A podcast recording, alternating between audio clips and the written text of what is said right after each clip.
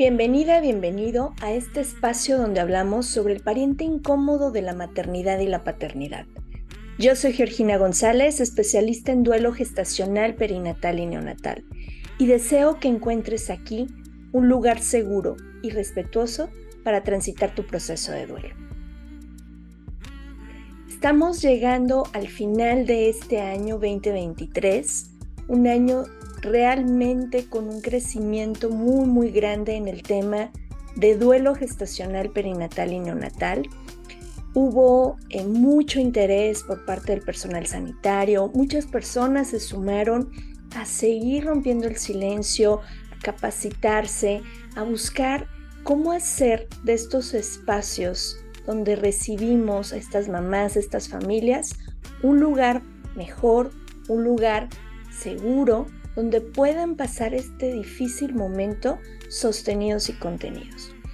No puedo más que agradecer todo el apoyo de todas las personas involucradas para las aperturas y la implementación del código mariposa.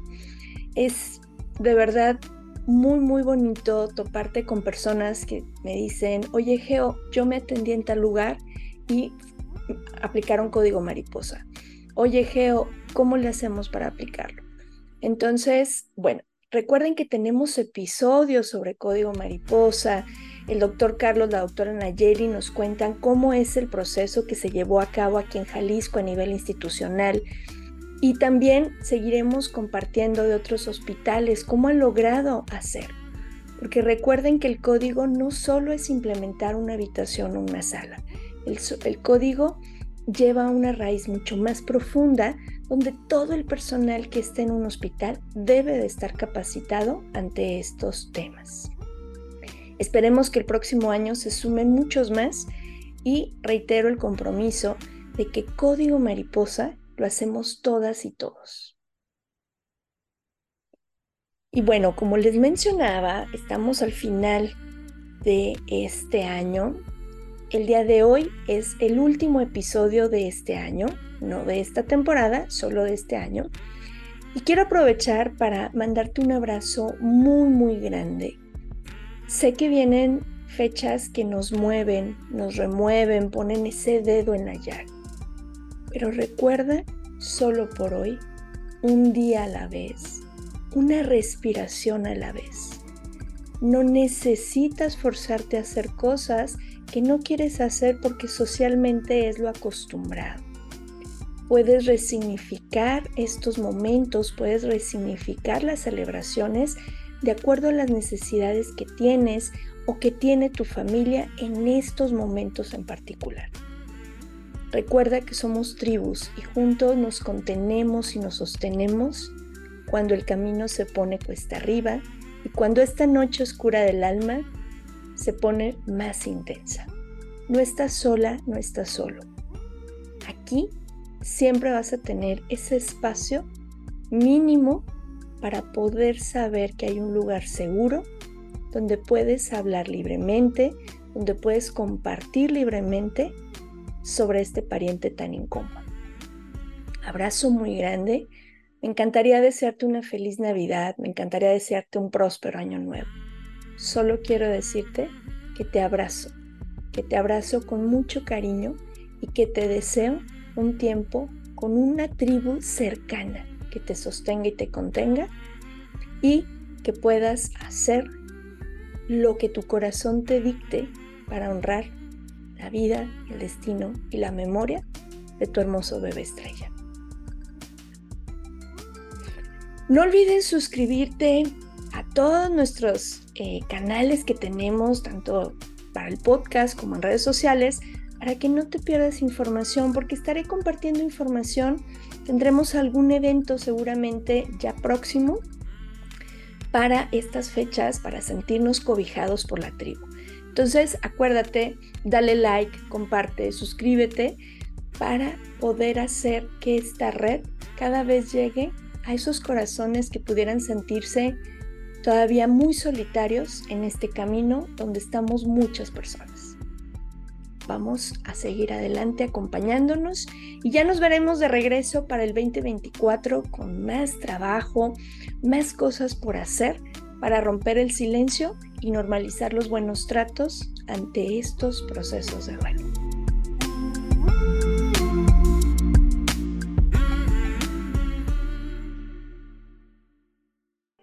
Hoy tengo el gran, gran honor y placer de compartir micrófonos con una amiga que la vida nos ha puesto eh, juntas, que nos ha hecho coincidir en un hermoso camino que pudiera ser diferente, pero es parte de estas maternidades que de pronto queremos desintegrar y ver fraccionadas. Y para mí ha sido un honor, de verdad, que hoy nos acompañes. Es Gaby Santaella. Ella es psicóloga perinatal y psicoterapeuta familiar sistémica y bueno, también pertenece a la red mexicana de salud mental y perinatal, ¿cierto? Cierto. acuérdense que soy muy buena para cambiar el nombre, de la cual me siento muy afortunada que me invitaste, mi querida Gaby. Y yo estoy muy emocionada. No pudimos vernos en Mérida, pero la tecnología nos permite seguir en contacto. ¿Cómo estás, Gaby? Bienvenida. Muchas gracias, Geo. Pues como siempre, el honor es mío, ¿no? Encontrarme con personas como tú en este camino de, la salud mental perinatal, de verdad es una gran bendición, sobre todo por el amor que le das a todas estas personas, a todas estas parejas que transitan esta etapa difícil, pero que tú se las haces amorosas y que al final de eso se trata, ¿no? De transitar del dolor al amor de otra, desde otro punto de vista, desde otra cima también, que te puede engrandecer. Así que yo estoy orgullosa de estar aquí, de haber sido tu invitada y sobre todo de sumar juntas a este tema que, que ya es más, más común de lo que creemos, ¿no? No se, no se visibilizaba y en México sigue de pronto sin visibilizarse, pero pues de eso se trata, de estar aquí, hablar mucho del tema y, y que muchas familias se sientan comprendidas y contenidas desde donde están. Así es, así es. Qué bonito que podamos integrar y precisamente ver esta mirada donde todas y todos entran en estos caminos de maternidades y paternidades diferentes. Y hay una situación, Gaby, que, se suele presentar en muchas ocasiones eh, dentro del proceso de duelo, donde siento que mi pareja no está viviendo el duelo como yo. Y eso me enoja, porque creo que no le duele, creo que no le da la importancia que yo le estoy dando. Y puede ser eh, en cualquiera de los dos casos, ¿no? Pero realmente, o sea, desde una parte eh, más científica, no tanto la parte de yo creo, ¿no? O socialmente o culturalmente, sino realmente existen diferencias de cómo se aborda un proceso de duelo en la pareja. Bueno, si bien sabemos las crisis, y el duelo es una crisis, no cabe duda, se aborda desde diferentes puntos de vista e incluso en diferentes etapas de acuerdo a la persona que lo está viviendo. Y no podría ser diferente en hombre y mujer, ¿no? La, investigación o la base científica, las últimas... Además ha habido muchas últimas investigaciones a partir del 2014 ahora, en las cuales ya nos van como soltando estos estudios más respuestas acerca de por qué el hombre y la mujer sienten diferente, ¿no? Y podemos llegar como a la respuesta de, quizá demuestran diferente, Sí hay estudios que muestran que el, duelo en este caso tiene una menos duración, una menor duración para el hombre y quizá una menor intensidad, que estos resultados son lo que ellos dicen, ¿no? Cómo sentirlo. Cuando se hacen las investigaciones se les pregunta, bueno, pareciera ser como una intensidad menor en el hombre. Sin embargo, también no dejemos de lado que todo el constructo eh, que hace a nuestras emociones, pero también a nuestros pensamientos, no es únicamente físico, no es la diferencia estructural o, o anatómica de hombre y mujer, sino también todo el contexto social que nos conlleva a llevar cierto tipo de pensamiento. Y aquí podemos llegar a esto, ¿no? Como el hombre se le ha dado como, si se invisibiliza el duelo en una mujer, en las mujeres gestantes que pierden a sus bebés, en el hombre con mayor razón, ¿no? Es como al hombre se le exige eh, a través de la sociedad más el que sea el sostén, el que siempre esté listo para, para contener, para resolver, que sea proactivo también. En un momento de duelo, el hombre es el que tiene, en ese momento incluso es quien recibe el cuerpo de bebé, ¿no? Él tiene que ver que su esposa y su hijo, aunque esté fallecido, llegue a un feliz final. Y entonces se trata también ahí de reprimir las emociones, porque si yo expreso, ya no estoy siendo proactivo. Pero de pronto también el hombre es como quiere resolver, pero ¿qué puede resolver cuando está viendo a su bebé sin vida? O sea, es algo que no tiene para atrás. Si él pudiera hacerlo, seguramente lo estaría buscando la manera, pero no hay para atrás, entonces solamente hay para adelante. Esto es lo que hace la, la diferencia tan grande entre cómo el hombre muestra su duelo, más que sentirlo, a diferencia de la mujer, de la madre, de la madre que quizá al momento del nacimiento de este bebé sí está muy, mm, muy dolida, ¿no? Muy, muy lastimada. Y el papá también, pero es quien va a tener que resolver. Como en esta parte más activa, ¿no? ¿Sí? Como él tiene que en ese momento ver los papeles, qué va a pasar con bebé, cómo se lo va a decir a su esposa, si la esposa está sedada o no, porque hay muchas mujeres que en ese momento están sedadas, ¿no?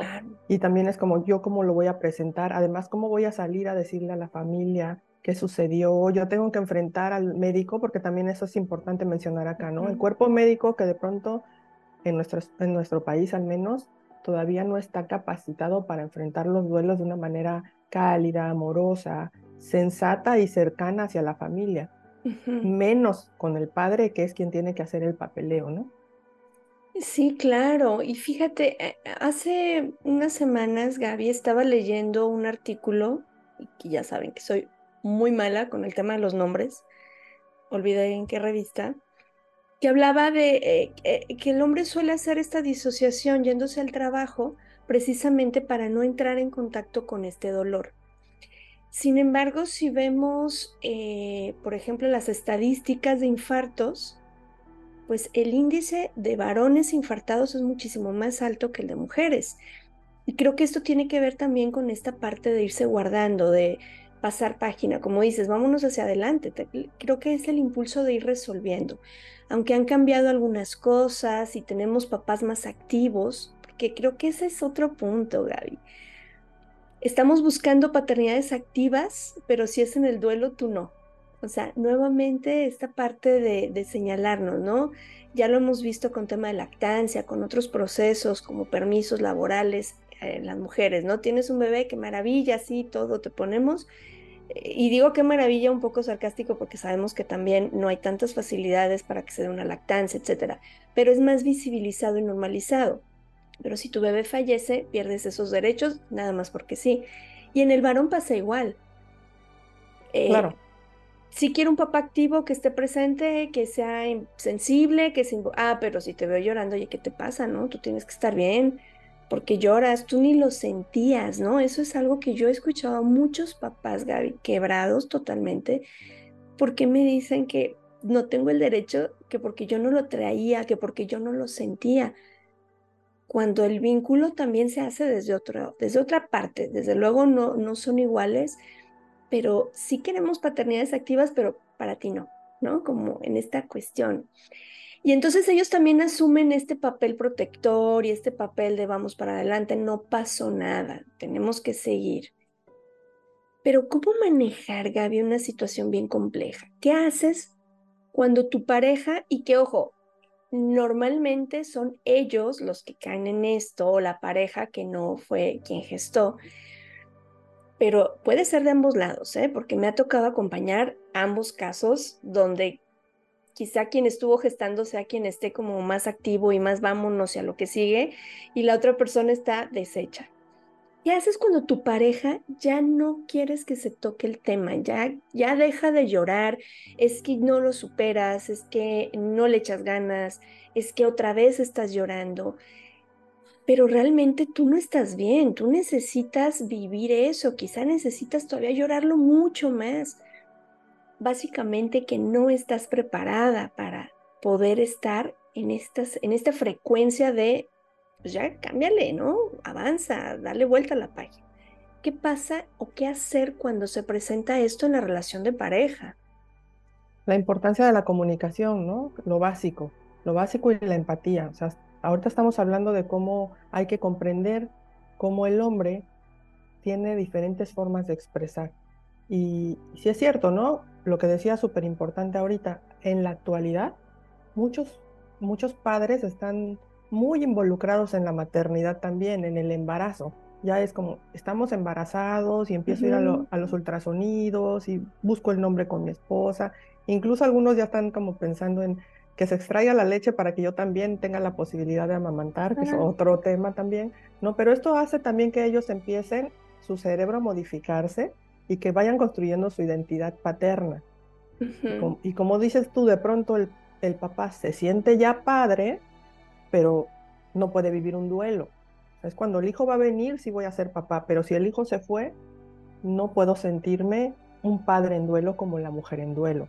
Pero respondiendo, bueno, esta parte de, de tu pregunta última, la comunicación es básica, pero la, em, debe de surgir desde la empatía, desde tanto la mujer entiende qué pasa con el hombre, cuál fue la carga eh, social que está depositada en él, por qué las conductas evitativas, porque eso sí es bien cierto, dura menos en intensidad y también con respecto a, a los procesos observables constantemente en las mujeres, que son la depresión, la ansiedad, el estrés postraumático que les dura más tiempo.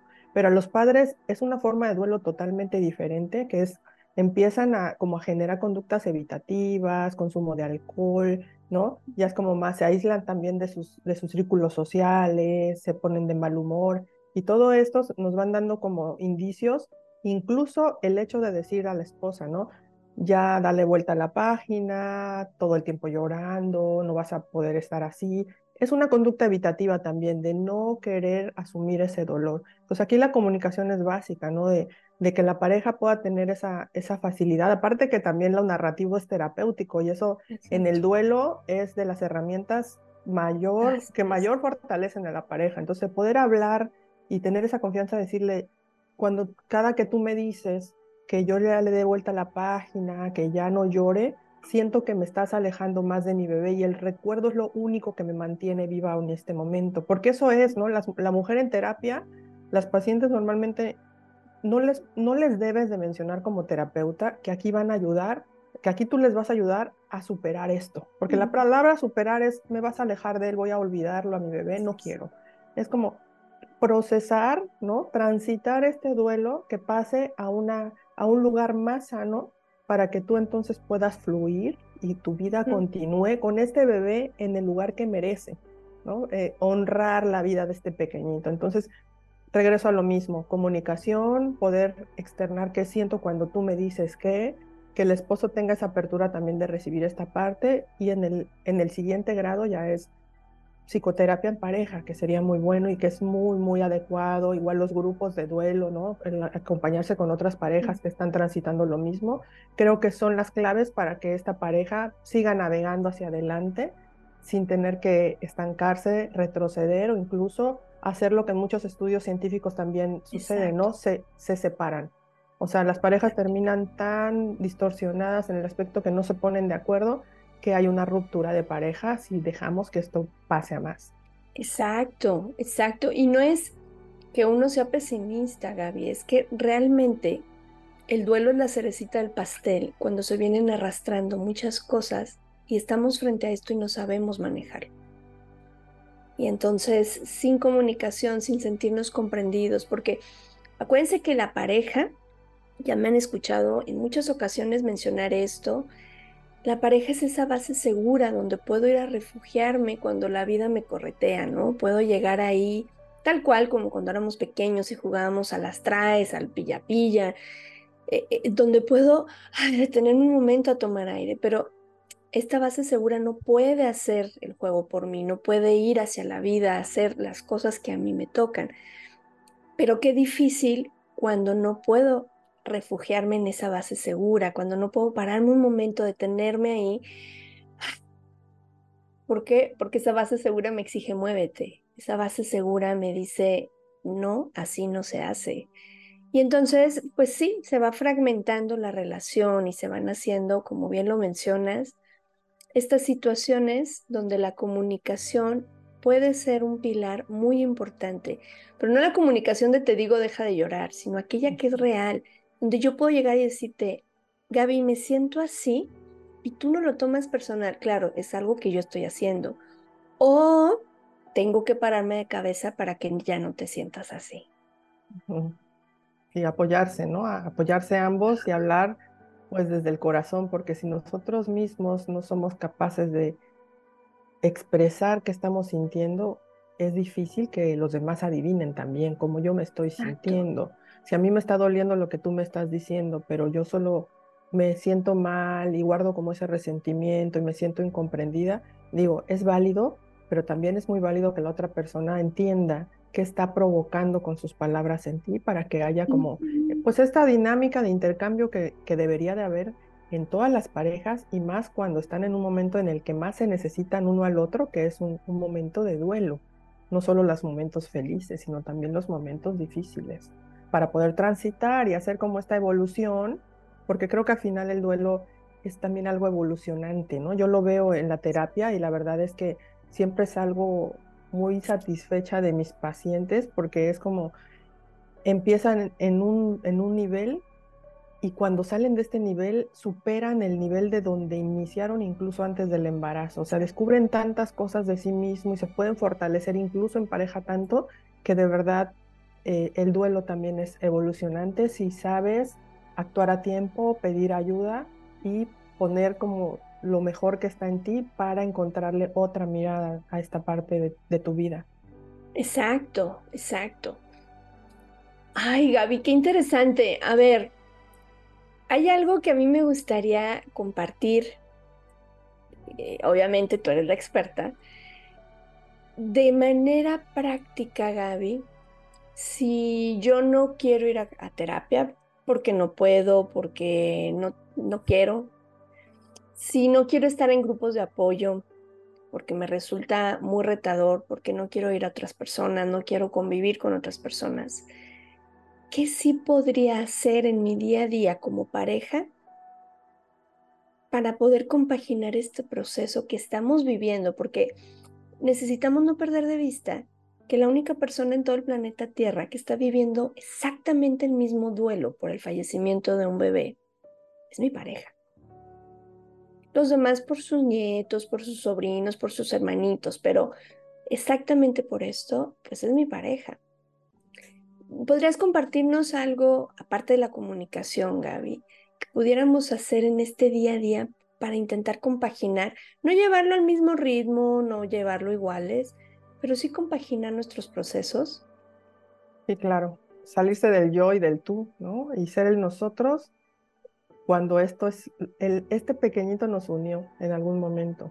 Y no se trata de que una vez que el bebé no está, nos desuna, entonces, volver a ser el nosotros que fuimos en este proyecto de vida que era nuestro embarazo, nuestra vida soñada con este, con este bebé que pensábamos que íbamos a tener una historia y que esta historia cambió su camino simplemente, no terminó, simplemente cambia de camino, hay que ajustarse y es día a día, ¿no? Pasito a pasito, recuperar el nosotros, qué, qué puedo hacer por el otro, qué puedo hacer por mí, que el otro lo sepa, si no quiero ir a terapia, no quiero ir a grupos de apoyo, igual está, escríbele una carta, ¿no? Si a lo mejor no te atreves como a hablar con tu esposo, igual esto, esta dinámica de la carta es buenísima. Cómo yo pensaría que puedo ser totalmente feliz en este momento aún de sombras estoy pasando, ¿no? Pero ¿qué me ayudaría a mí más? Y, y demostrarte a ti, hacerte saber que tú, como mi pareja, eres alguien súper, el personaje súper importante para esta historia que yo estoy visualizando en un futuro de una manera pues más saludable, más feliz, cómo tendría que ser ese personaje. Entonces escríbelo ahí, ¿no? ¿Qué necesitas tú? ¿Qué necesitas de parte de él? ¿Qué estás dispuesta a dar tú también? Para que haya un punto de equilibrio y que no sea ni lo que el papá quiere ni lo que la mamá quiere, sino un recuperar el nosotros que existió desde un origen. Ay, me encantó, Gaby, me encantó, de verdad. Wow, qué, qué importante recuperar en nosotros. Porque creemos, digo, tú sabes que en la parte sistémica, pues una vez que, que hay vida, que, que, viene este, este bebé en camino, pues se unen los sistemas, ¿no? O sea, y empiezan los lazos de sangre. Y a veces creemos que esto se rompió, pero realmente hay, hay vínculos que no se pueden romper, que ya están, y, qué bonito, me encantó, me encantó Gaby eso de recuperar en nosotros, súper, súper importante. Ay, Gaby, el tiempo aquí siempre pasa volando, este, nos emocionamos. Créanme que si nos dan oportunidad, Gaby y yo podemos estar cinco horas continuas sin mayor problema. Pero para ir cerrando, Gaby, digo, has dicho cosas maravillosas, muy prácticas, muy útiles, tanto por tu experiencia como por tu formación. Quienes están iniciando este camino, Gaby, que nos pueden estar escuchando y que a lo mejor es el primer acercamiento que tienen a este mundo del pariente incómodo, de estas maternidades y paternidades, ¿qué les dirías, Gaby? ¿Qué les dirías a quien está viviendo en etapa inicial este proceso y se enfrenta a esta parte de no poder compaginar con su pareja. Y siento que, estoy mal, siento que soy la única o que soy el único que está así. ¿Tú qué les compartirías? Que es válido, ¿no? Que es válido, es un momento triste, es una pérdida, no solamente de mi bebé, sino de mi historia, es un quiebre en mis sueños, por lo tanto, duele. Y el transitar este dolor poquito a poquito, ¿no? Sanando la herida, dejándola que poco a poco llegue a, a como estaba antes, es importante primero ser quien expresa cómo se siente para después poder también pedirle al otro que se exprese y entonces haya esta relación de comunión entre los dos que los lleve a reencontrarse como pareja porque al parecer lo que sucede es como, como un tsunami que de pronto ya no sabes en dónde quedaste tú y dónde quedó el otro. Entonces, eh, recuperar como estos cachitos para volverse a reencontrar, esto yo le diría, ¿no? Esto va a pasar y va a pasar de la mejor manera para los tres, si era un bebé nada más, ¿no? Pero para bebé, tú y tu pareja va a pasar. Hay que darle un espacio al dolor también. La aceptación va a tardar. Sin embargo, el proceso, en el proceso tú puedes terminar muy fortalecido y muy fortalecida para continuar honrando la vida de este bebé que simplemente deja de existir en el plano físico, en el ya no lo podemos ver, pero en los corazones de ambos continuará viviendo y dejará un espacio que puede ser llenado ahí en la historia de mi familia, ¿no? Y que merece tener un lugar, pero desde el hacer acuerdos, desde el amor, desde el ser parte de, desde la unión. Wow. Pues ya la escucharon, créanme que a mí me hubiera fascinado, Gaby, tenerte cerca de mí en esa noche oscura del alma, cuando iniciaba, porque son cosas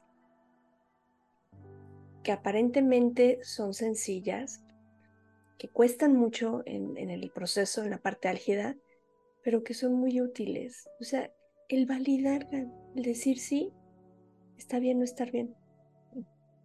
E, e, es, wow, eh, me, me, mueven mucho, ya saben que yo me emociono con nuestras invitadas y nuestros invitados porque finalmente seguimos en el proceso, porque acuérdense que el duelo no es un producto final, el duelo es un proceso de vida donde vas integrando. Y sé que quien está iniciando su camino puede serle de mucha utilidad esto que, acabas de, compartir, Gaby. De verdad, muchas gracias y gracias por brindarnos tu tiempo, tu amor y tu conocimiento en este espacio. Gracias a ti, Geo. Pues me siento honrada y espero que de verdad esto sea el inicio de una vida de superación para las personas involucradas y yo estoy segura que así será. Van a salir fortalecidas y va a cambiar radicalmente para bien esta historia que hoy parece no tener final. Así es.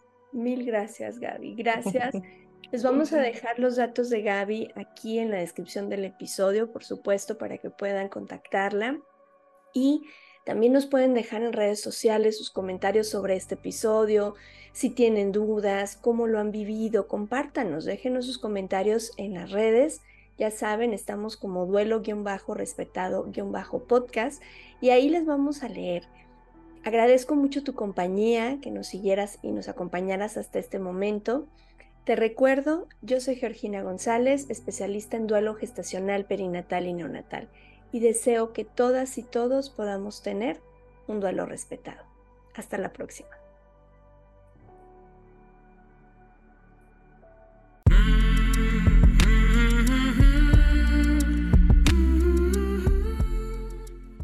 Programa es producido por Georgina González y Carla Rodríguez y narrado por mí, Georgina González. Recuerda seguirnos en redes sociales como Duelo Respetado.